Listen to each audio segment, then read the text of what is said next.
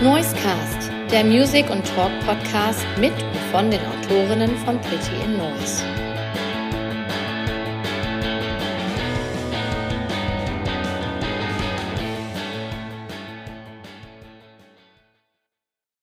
All right, ladies and gentlemen, we're back uh, with the Noisecast. Now here with me again, Sebastian, and as you can hear, it's another episode in English. Uh, we're usually a German podcast, but we have another international guest, which is very exciting.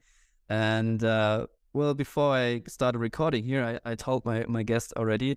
You might you might not be aware of the band so much, but you definitely have heard some of the songs. I am very sure about this. Um, there's one famous TV show, Late Night Berlin in Germany, and they have the song as the that's the opener, it's the title track, and so much more.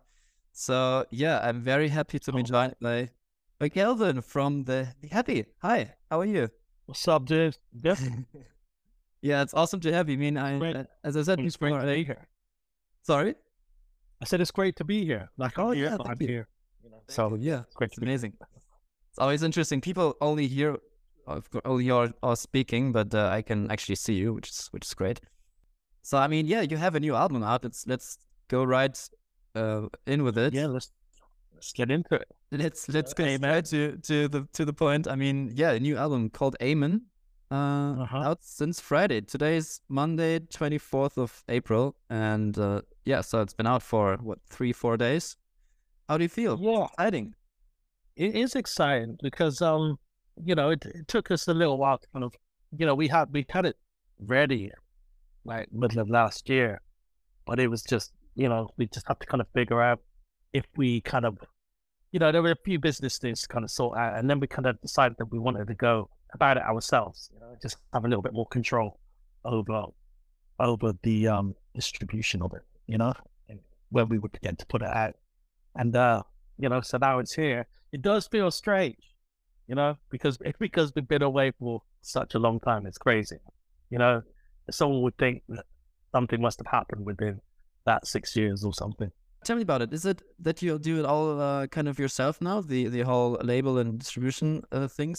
When I when Yeah, I I was, mean, was looking up, I was so fascinated by the whole, you know, what we'll talk about the movies and stuff that I might have missed that. But uh, yeah, wh- what's I mean, we have so- we- well, we have a we have a fantastic team around us, you know. Yeah. So, but but essentially, uh, it's it's working even more so.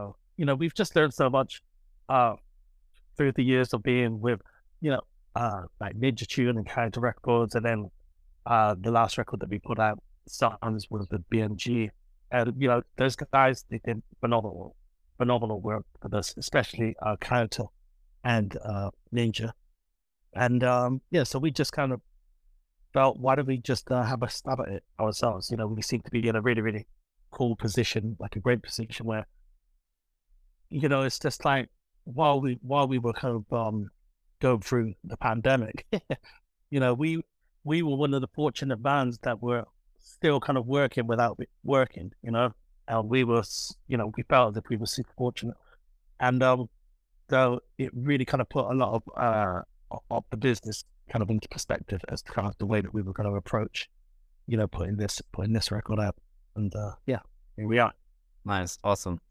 Yeah, I mean, I, I kind of have to to go to this topic straight away as well because I I introduced you with this, and um, before before people hear this, I played the uh, one of your well most popular songs, uh, "How You Like Me Now," and Oh yeah, uh, as I said, it's that song's been everywhere, kind of. But the thing about it is that uh, well, people know you from from TV more than from maybe live shows. I don't know. I, for me, that was the case. So maybe people feel the same now. Um, how is that for you? Uh, I mean, you must get this a lot uh, from maybe people who are new to your, your band. Is it weird that people always say this? it yeah, it's it's funny, you know, because obviously when how, you like me now is you know it. I'm so thankful for that song because you know it's just enabled us to do so much throughout our careers. Um, so give I give it like 100 percent props. Uh, but it is it's it's one of those things because it gets used in so much so much kind of uh, media, you know. So whether it be TV or ads or film, and it always gets used really, really, really well.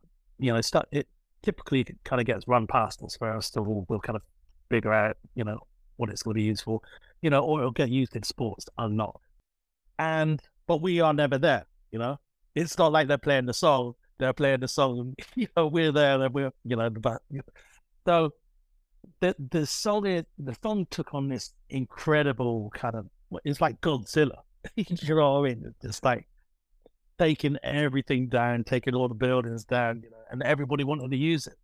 Um, and I think I think the thing with How You Like Me Now uh, is that it's just one of the it's one of those songs that you can use in a number of different situations, as we've seen with it in TV and film and ads, you know. And um, yeah, so it, it doesn't it doesn't kind of surprise me. I, I remember we moved here uh, Florida 2016, but we were actually buying our house in 2017. So when we moved in, our neighbor next door, Margot, she was, you know, she was coming around within the first few days of us being there. And she she was obviously nosing a little bit, wanted to know what was, you know, who she was moving in or who was moving in next to her. And uh I was just like, oh, you know, just a musician. You know, my wife always said, "You always play it down." You know, he's in a band called the Heavy. They're great. Blah blah blah. So then she went and checked, checked her, and then she came back over literally like half an hour later. Said, "I know these songs. I know these songs." Like, you know, and it's and it's hilarious. You know, so yeah, it's uh, it is funny. It is funny that the you know the song the song is way bigger than the faces. So totally fine. Yeah, How good is that? Yeah, just to give people some some background on where it's all been. I mean, I have the, Wikip- the, the Wikipedia right here. It's been in Vampire Diaries, in Entourage, in Community, the the Netflix show, Rookie Blue, White Collar, The Fighter, Expendables three, uh, Super Bowl two times, a Jeep commercial, um, and all these things. You played it on on uh, Letterman, and even Barack Obama used it at, at one of his events. Well, Barack Barack Obama walked out when he won the second time. Yeah, when he won the second time, that was the song that he, he walked out to nice. in Chicago. So yeah, that was and that was that was crazy because we were actually in Germany. Um, we were on tour at the time, and uh, I remember Tim, our tour manager, just saying, "Oh my fucking god. Look at this, you know, and it was president. yeah, that was yeah, exactly. It's the president of the United States, the the best president of the United States ever. You know, walking out, walking out to ourselves. So yeah, incredible. Um, but um, we we definitely have uh David Letterman and that that show to kind of thank for that song becoming as big as it did because um you know, it's just fun. It's fun, you know, w- w- within music, it's like, it's, it is all about timing. You know, we were definitely kind of over in the States, over in Europe, and we would probably do like three months in the States, three months in Europe, three months in the States, three months in Europe. You know, we would, we, when we were kind of starting, and um, it really, really did pay off. You know, and I remember here were oven and iron, you know, with two songs for this ad that was going to be used for a Super Bowl advert. And we were playing Letterman the next day when we, like, the day after that, we kind of heard that they were kind of interested. They were oven and iron. And myself and Chrissy, we had arrived in New York a few days before, and we decided that we were just going to watch like performances on Letterman and just to see, you know, how some of our favorite bands kind of performed on there. And we we were just like, wow, all all of our favorite bands, they're all kind of playing like um like it's a TV show. They don't play like it's a gig. Yeah. so so I kind of said I said to the guys, you know, because it, it is a thing within what we do, regardless of whether there's twenty thousand people, whether there's twenty people in a room our band is going to kick it out. It's going to be the same. It's going to be the same gig, you know. Um, obviously the energy is going to be a lot more with twenty thousand people, but we are still going to give it, you know. And so that we kind of decided that's what we were going to do for Letterman, You know, let's just kick it out like we would generally.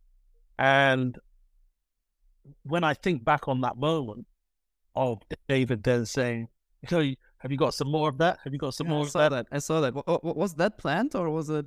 Uh, No, it wasn't planned. It It, wasn't was the planned. first. It, it was the first time in David Letterman history that he'd ever asked a a, a band to play again and encore.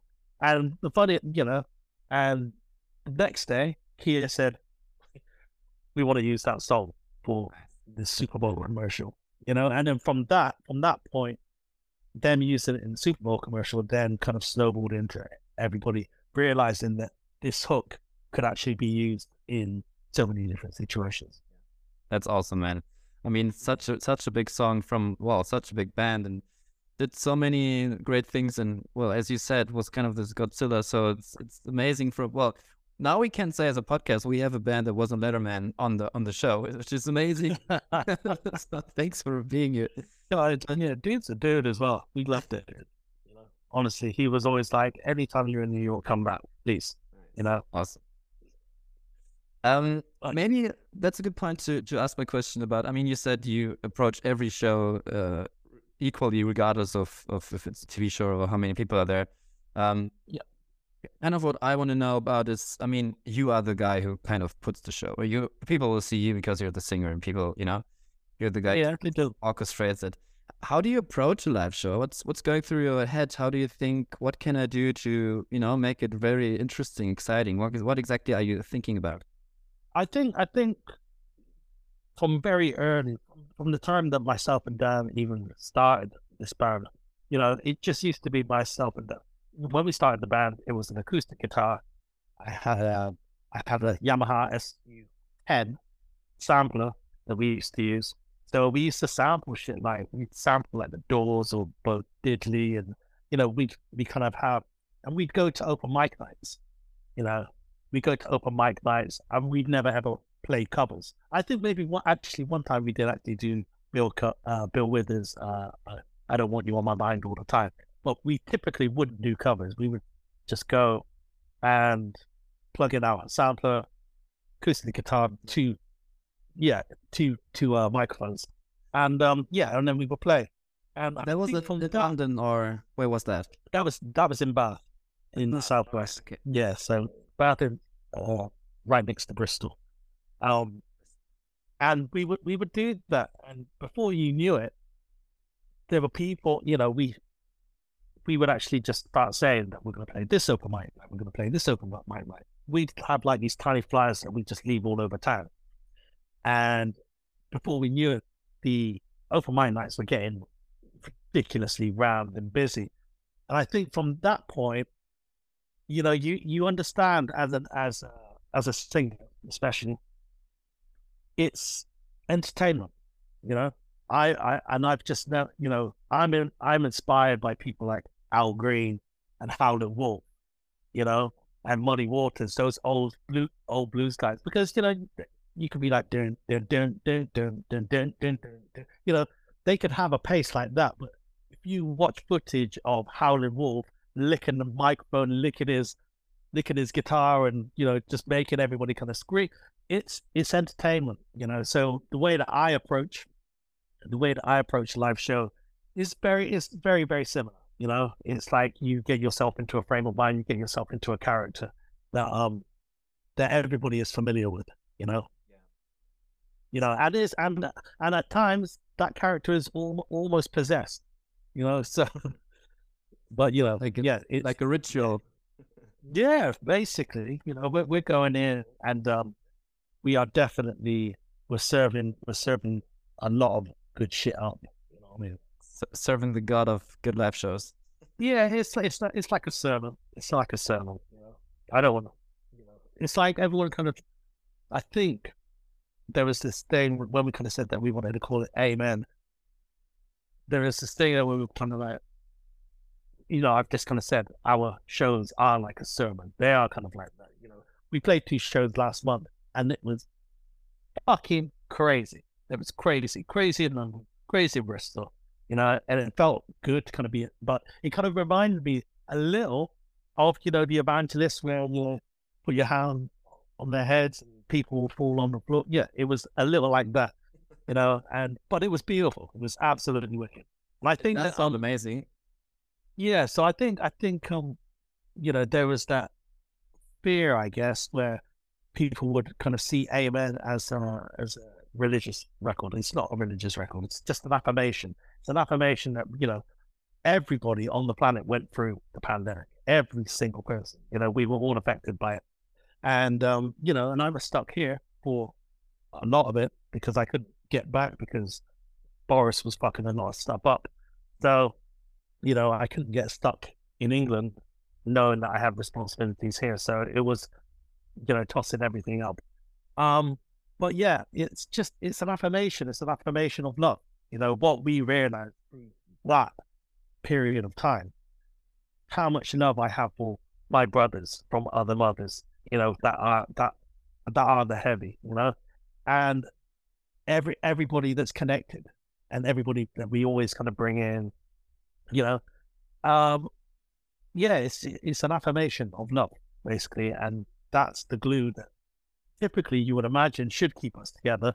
But you know, people are fucking up all across the planet. But you know, it's our happen. Unfortunately, it- they it- sometimes do. Yeah, unfortunately, you know. But I, I'm I, I'm still a believer. So Yeah, we are. me, Still me too. I. I mean, yeah, you you lose hope at the very last, but uh, yeah, sometimes there are things that throw you off a little. But let's talk about this all in a minute. Maybe it's a good time to to throw in some songs right now Oh, okay, cool. Let's do it. because we have these these song breaks. Um, well, maybe do you have something you wanna you wanna throw in because you was you were talking about all these artists that you were inspired by uh, live, Al Green or or stuff like that. Do you have Sure. maybe some songs in mind that would really fit this kind of part that we mean, about? oh, like Al Green. Um, or anything you kind of want to? Well, yeah, I mean, okay, I, I will say definitely William Bell. You know, I absolutely love the drums on this William Bell track. I forgot to be your lover. That song is insane. You know, I like, there's so many Al Green tracks. It's like while I was growing up, my father and I used to play Al Green just all the time. You know, some you know and when I think, I guess when we kind of started, I really, really used to kind of try and perform like Al Green, but then I used to love the style of somebody like Tom Waits, you know. So you know, and it's like I was um, what was I playing the other day? I was playing in the Coliseum by Tom Waits the other day, and that track is just unbelievable. And when the Earth died screaming as well, and in particular, what's really, been cool about that when the Earth died screaming by Tom Waits, like you know, it's crazy, but it's you know, I we take from all of those kind of eyes, all of those people, those storytellers that just are remarkable, you know. But I kind of since found out because that is one of my favorite songs of all time. Um, when the Earth died screaming. Uh, but I since found out, probably about four or five months ago, that Chad Blake, who mixed our record, who mixed Amen, played on that record with Tom Waits. oh, really? Which is Wow. yeah, yeah, yeah. Because he was mixing that record at the time, but there, you know, there are there's footage and pictures of him playing. Yeah, so that was that's crazy how that all kind of Yeah, works. it's all one world. We're all we're all Yes, exactly. We are connected somehow, and somehow you kind of get, you know, it's it's insane. It truly is. Well, let's play then. Uh, I forgot to be a lover by William Bell, and which one was it? D- Downtown Train, Tom Waits, or No, t- uh, Tom Waits. If we're gonna play one from Tom Waits, uh, I was I was talking about in the Coliseum by Tom Waits, but then there's but then there's like you know there's Chocolate Jesus and bro, just like got to be a chocolate Jesus. You feel good. Chocolate Jesus is really really good. Um, I would go way out west actually. Going out west, sorry. Going out west by yeah, going out west by Tom Waits. all right. Let's play those songs. Okay, Yeah. thank you. Yeah, we'll be back in a minute. Okay, we're back again. We heard some nice tunes uh, suggested by our guest today, uh, the wonderful Kelvin of the Heavy. And we Thank you. So, uh, yeah, you kind of said some things about the record before we before we went into the music break, and um, Uh-huh. maybe you can. I mean, you, you. I want to talk about the producer and what he did with the record, Chad Blake. I mean, he worked with Black Keys, U2. Um, what, what kind of role did he play in the sound of, of, of this album? What can you say about that? I mean, uh, Joe Jones from Rockfield, you know, those guys really, really knocked it out because, as I kind of said before, the pandemic was it was it was tough on everybody, you know. So, uh, this is not like you know, it's not a it's not a unique situation. You know, you're going to hear it from tons and tons of bands.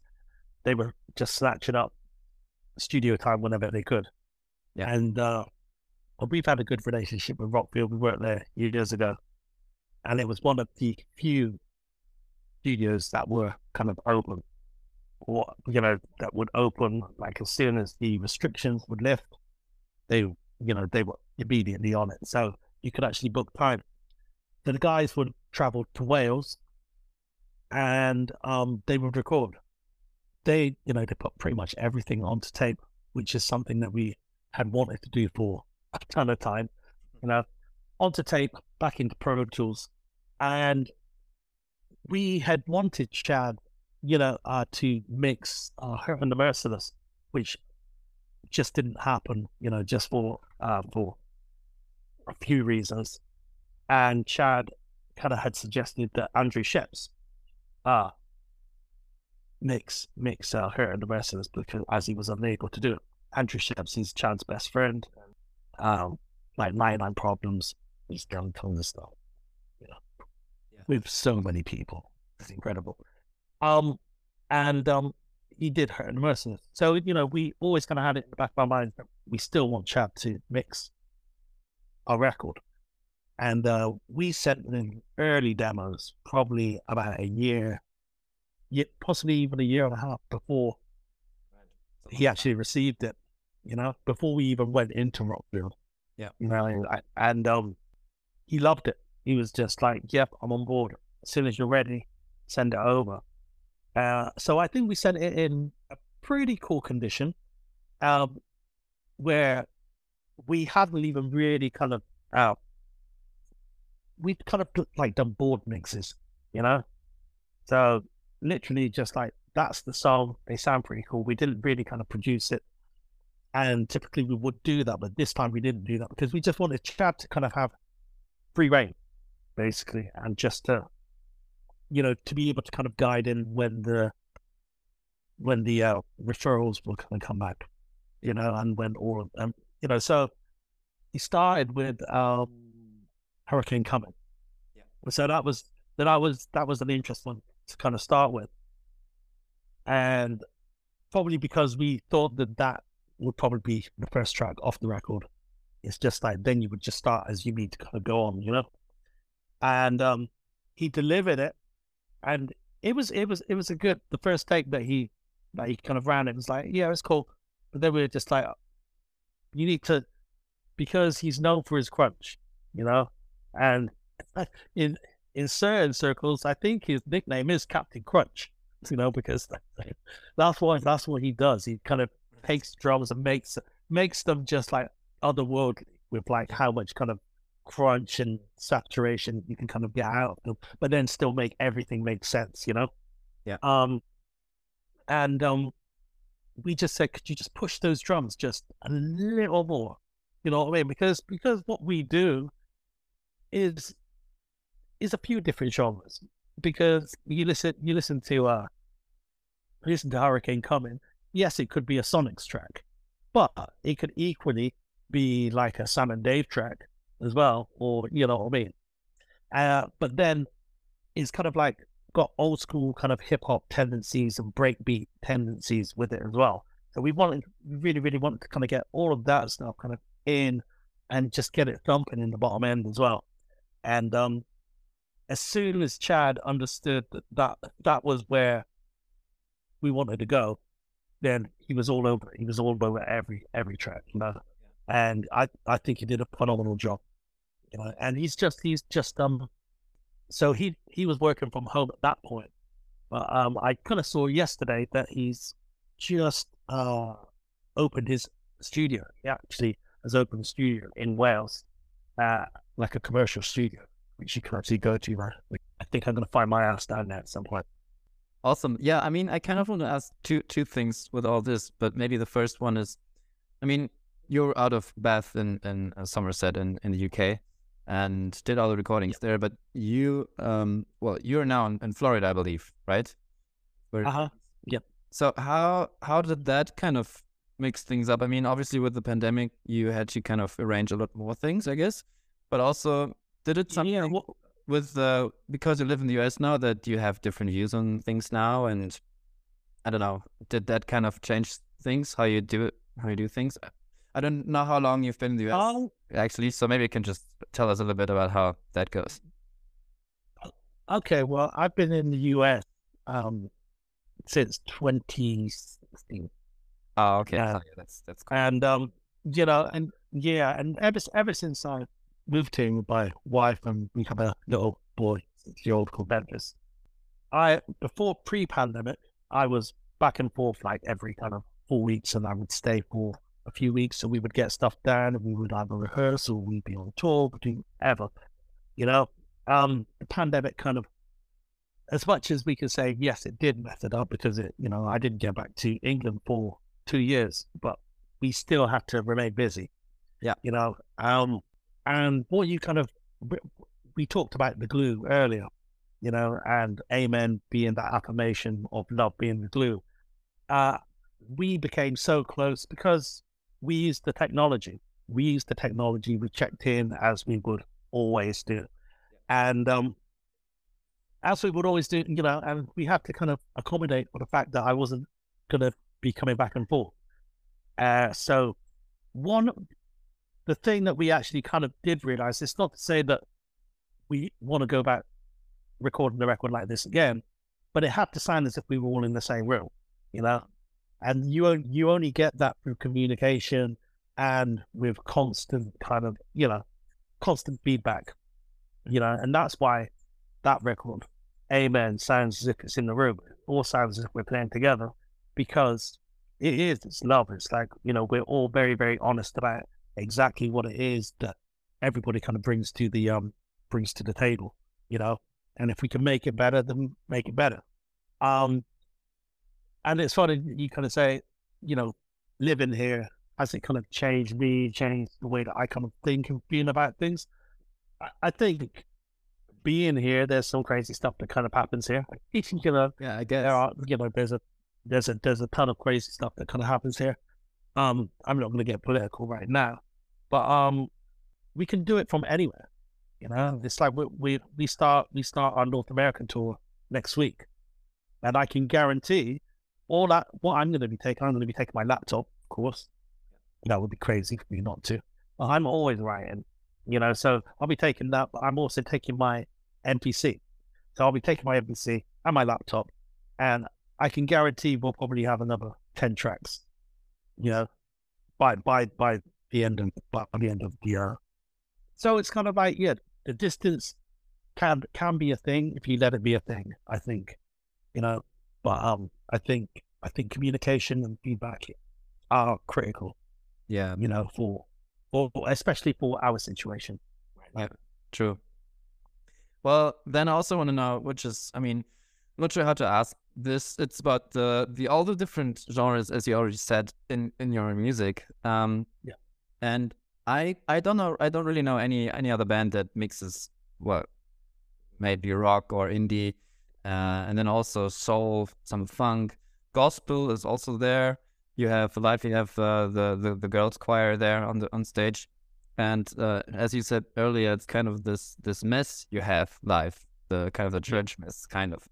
So, I mean, what I'm quite interested in is what what do you want people to know about? I mean, they probably know about rock and indie and heard that a lot, but not so much soul gospel. I mean, of course, they know what it is, but not so much. What do you want people to understand about soul and gospel and um, yeah, is yeah is that it lives you know it lives everywhere and it lives you know it's like you know you think of popular music popular music comes from blues you know Yeah. all of those riffs, all of those like you know cold bar blues, all, all stems from there. You know, and it's just like you know guys that used to kind of sing out in the fields. It went from there, to, you know, these guys having guitars singing about blues, you know, and then from blues, and, you know, opening up jazz, jazz through to soul, soul through to rock, you know, and so it's like it's always lived there. It's like, and it all works.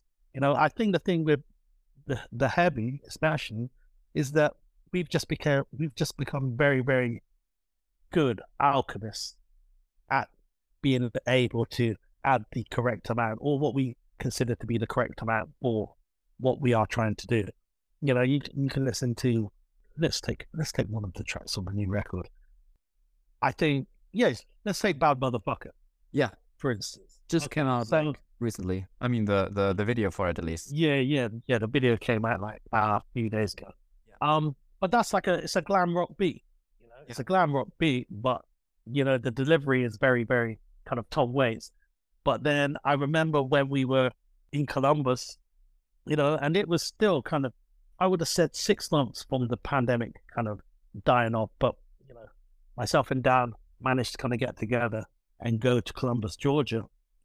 And, you know, the, the guys that we get to sing on our stuff, like Lloyd Buchanan, uh, Chris Wallace, Shane Thompson, yeah, Shane Thompson, uh, Maya Washington, and Amanda Belair. So they all sing in churches.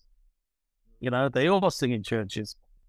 And with Bad Motherfucker, it is about taking that person that we're talking about to church, you know?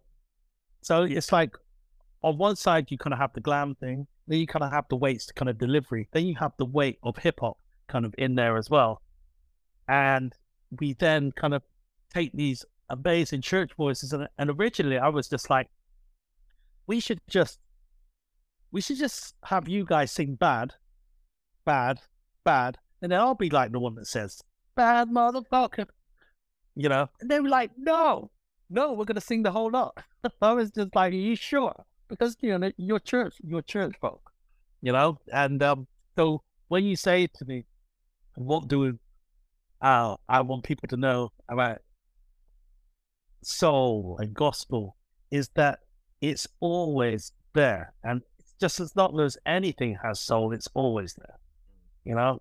And, th- you know, those guys have kind of, we, we've um, worked with those guys for a number of years now, ever since our third record, The Glorious Dead. And um, they, they never cease to amaze me. You know, when you go to Columbus, Georgia, the voices that you will hear up there, I just kind of think, I don't know how I've been getting away with singing like the way that I've been singing for as long as I've been singing when there are voices north of me right now that are just beyond. They are just beyond. Like they literally floor you. As soon as they open their mouths, you're just like, oh. yeah. Yeah, there a lot of people making good music. Yeah, but you know, yeah, but I mean, they, you know, that, that surprise you because it's kind of like they'll be super, super shy, super. You know, whenever I kind of see Maya, you know, she just has this incredible, you know, this range that goes all the way to soprano, and he's so quiet until you put her in front of a microphone. It's just like, oh my god, insane. So yeah, as long as what as long as what you're delivering has soul and is made with love and you know we we kind of pride ourselves through never ever ever uh, talking about anything that we don't know about we don't you know what i mean yeah i don't try i don't try and live our souls through experiences that i've kind of heard or you know maybe maybe sometimes stuff that you've kind of read and the way that it kind of affects you you know, but I don't kind of live on other people's experiences. All of the experiences that the heavy ever have put out, you know, good and bad, you know, whether it's like a personal relationship or not, you know, whether it's business, um, they're always from the heart, you know, from from one corner of our of our doing our house. Yeah. Yeah, that's also the feeling that that I'm getting, uh, which is a good feeling. I mean, um, as I said, I, I wasn't too aware of your band before this, but I did my research and I uh, saw a few interviews, and also there you said, yeah, we played all these tours and all these shows in tiny vans in front of God knows how many people, and back and forth, three, three months Europe, three months US. And I think of, when I think of soul, I also often think of this musician going from bar to bar, from city to city, um, being there for the actual music. And I kind of feel the connection there with you as well. That you, that you, I mean, as you do all these these sounds and combine so much, and also that you are sitting here with me, join our little podcast. Uh, it's very humble. It's still the, you know, the that's kind of the soul thing about you. It just it's really Well, cool. Well, you know, it's kind of like I, you know, we just love we love doing what we do, you know, and it's great if, if people want to kind of come on board, you know, come on board, you know. But the thing is, is that the heavy the heavy will be here. We'll be doing this for a very very long time, Yeah. you know, because because there are so many songs with, within within us. You know what I mean? We we are not your typical. Okay, well, we want to make a pop track. Okay, we had how you like me now. Do we do another ten? How you like me now? No, don't don't do that. Yeah. Make other things in other genres, Of course. Yeah. and you can still and, and you can still connect the dots. You know? Yeah. Oh, that's great. Awesome. Maybe um because we're talking about these two songs, uh, Hurricane coming in, Bad Motherfucker, it's a good time to again take a little music break, play these songs. Yeah, so absolutely. People, uh, get to hear your music, get to hear the new album, which is out. And Absolutely. yeah, then we come back one more time and talk about a little, some uh, other things before we uh, leave people to their day. Absolutely. All right. Absolutely. So enjoy Hurricane coming, Bad Motherfucker, and we'll talk again in a minute. All right, let's go. And welcome back. So I'm still here with the wonderful Kelvin of uh, the Heavy, all the way from Florida in the US. I think you're the the the guest that's the furthest away from where I am right now. Oh, really? we usually have people Cool. uh, England or mostly Germany, and now we have somebody from from the US. So it's growing. It's nice. There. It's There really cool. Thank you again for being here. Um, Yeah, you made you made the trip. we made the trip. Yeah, Yeah. going into There's just Yeah. I've I've honestly only been in the US once, and that was uh, because I have relative, well, far relatives there in Ohio, and there was well, maybe there are more fun places than Ohio in the states, but yeah, man, I I got that. I mean, I, I'm not. I, I'm not saying anything bad about Ohio. You know, against that. Yeah, I've been to Ohio a few times. We've been to Ohio a few times. We Yeah. had some good fun there. It's sure. fine. It's Wow. uh, I just like to see more of the country. So one day, Yeah, you should, you know, definitely check out you know, places like. You know, Florida is great. yeah, Um, but um, New York, New York, obviously, Los Angeles, Chicago. You know, All good those- Those three spots, yeah, those three spots in, in the same. And Detroit, wow, Detroit's just amazing. also good music. Anyway. I hear. Oh yeah, fantastic music. Yeah. incredible record shops. Yeah, Uh, it's it's always it's always difficult going to Detroit and saying I'm just gonna go to this record shop for like an hour, you know, and you're there for like five hours. Go get the sound check.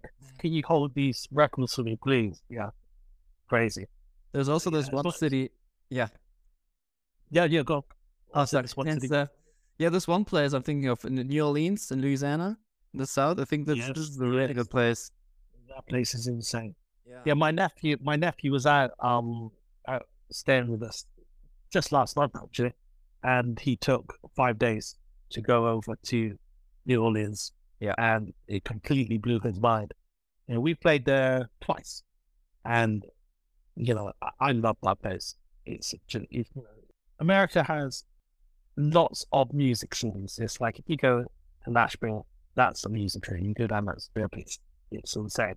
But there's just this thing. There's just this bubbling kind of, you know. I I discovered Zydeco music which is like a form of soul and funk kind of put together, but it's just crazy. It's like boom kind of soul.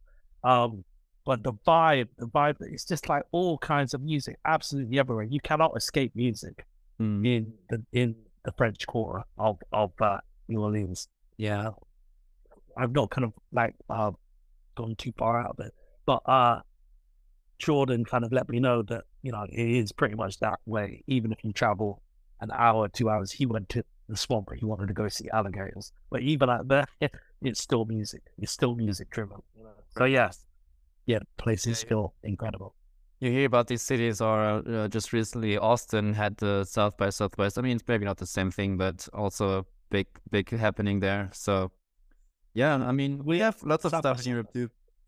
Yeah, exactly, exactly. Yeah, Music is music is loved the world over. Uh, you know, it's just like it's how we all kind of uh, we embrace it. You know? this is actually a good transition to what I uh, wanted to ask next. It also goes back to what we talked about before.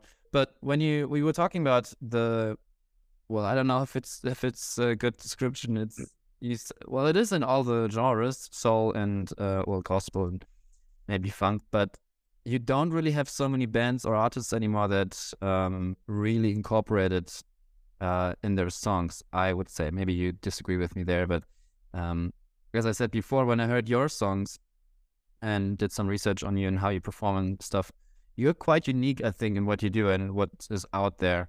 Um, do you sometimes feel the same and feel like, well, it would be nice if this would come back a bit more? Um, maybe it's a different era and it's how time goes, but you know, it's all more Uh, pop music now. It's unfortunate. Yeah, I mean, I don't, I don't think so because everything comes back around. Everything comes back around. We're just, we're just doing what's within us. You know, we we're inspired by so, you know, the '60s and '70s, '50s, '60s, '70s, our eras. But you know, and I've always kind of said that um, the heavy, whatever, you know, the the original plan because you typically have to have some kind of direction. You know, when you start a band, have a direction. But we have always lived by the ideology of it is a vintage ideology, but we use contemporary resource. You know, so we don't necessarily just want to sound like we are from 50s, 60s, 70s as much as we love those eras, you know, and like 90s hip hop, let's say. But it's by taking all of that and using what we kind of have now to tell stories of now, but just to grooves and to accents from a yesteryear. You know, if we can throw you back to the 50s, 60s, 70s, or 90s or early 2000s, then I'm happy with that. You know, we're we're doing our job. You know, but I'm not. We're not going to be that band that just kind of jumps on something because something is popular right right now. You know, we're still kind of just right what we're doing. You know, there's a there's a really really cool label, uh, started by um the dude from El Michels Affair. He started this label called Big Crown. And some of the stuff that he's making, you know, all you know, all some of the artists are actually on that label. That all sounds as if it's thrown back to the sixties, seventies, you know? And it's beautiful. It's really, really beautiful. Just like I think as artists, you know, or credible artists, we don't we don't chase, you know. We we create. We create, we don't chase. You know? It's like it's great. Pop music is and the, but the thing is what I will say about pop music music these days is that definitely changed from when I was a kid, you know. And it's you know, it's just it is more accessible. They are kind of looking at more kind of diverse genres and kind of incorporating it into like these big productions, you know. And that I do agree with. You know, I do like to see that kind of happen. Yeah, it's also always very interesting. I mean, me personally, I listen to more like like actual rock or metal stuff, and you see a lot of bands chasing some trend. I feel like, which is, uh, yeah, I, I mean, I get it, but it's also a bit, yeah, unfortunate, maybe the wrong word, but I, I was hope, I would hope to for the bands to kind of really do their own thing, and sometimes it feels like it's not the case. But uh, Well, yeah, yeah, but I mean, your music, as I said before, I I really feel that it's very authentic. Also, I'd look at your music videos, which are often quite uh, retro, I think, but in a good Yeah. way, in a really nice way. Uh, I think, yeah, I think, I think with um this record, especially, we really, really because it was it was so DIY. You know, as much as we recorded in Rockfield Studios in in uh, Wales, which is a phenomenal studio. You know, I, which, um, Bohemian Rhapsody was uh, recorded there. You know, they still kind of have oh piano. Okay, yeah, yeah, still the piano there. Um, but Joe Jones know, did a phenomenal job. But the ethos of what we do is so it, that it does feel very DIY as well, you know. And I think, Ch- you know, well, I don't think I know Chad got that, you know, when he was putting everything to kind of get together after we kind of sent it to him. So the videos are a reflection of that also, you know. That's it. But Yeah. thi- thi- this this band is not like a we're not like super shiny gold. You will find gold in there, Yeah. you know, but we are we are not polished. We are not like Yeah. you know. And that's great. I love it. Yeah. And it, it all fits together really well. Well, Um, very very much. Yeah.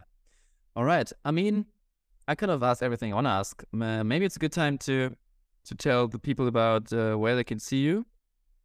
Uh, well, if anyone's in the US and listens to this, then next week is your time.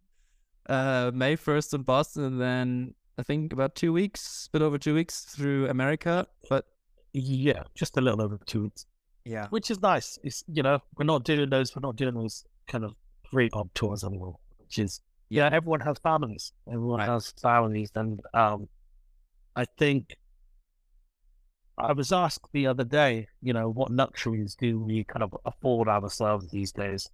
You know, and I think they were expecting, you know, like a monetary or, you know, just like a, a luxury item. Yeah. You know, from my mouth. And I kind of, I said it's time. You know? Yeah, time, time. Yeah, time is time is the luxury. Yeah. you know that um that we kind of afford ourselves sometimes. You know, because we we we understand.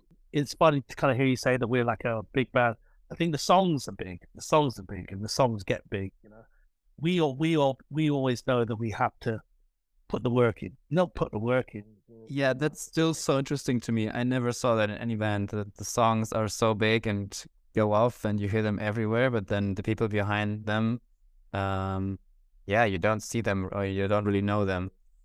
It's uh, it's an interesting phenomenon.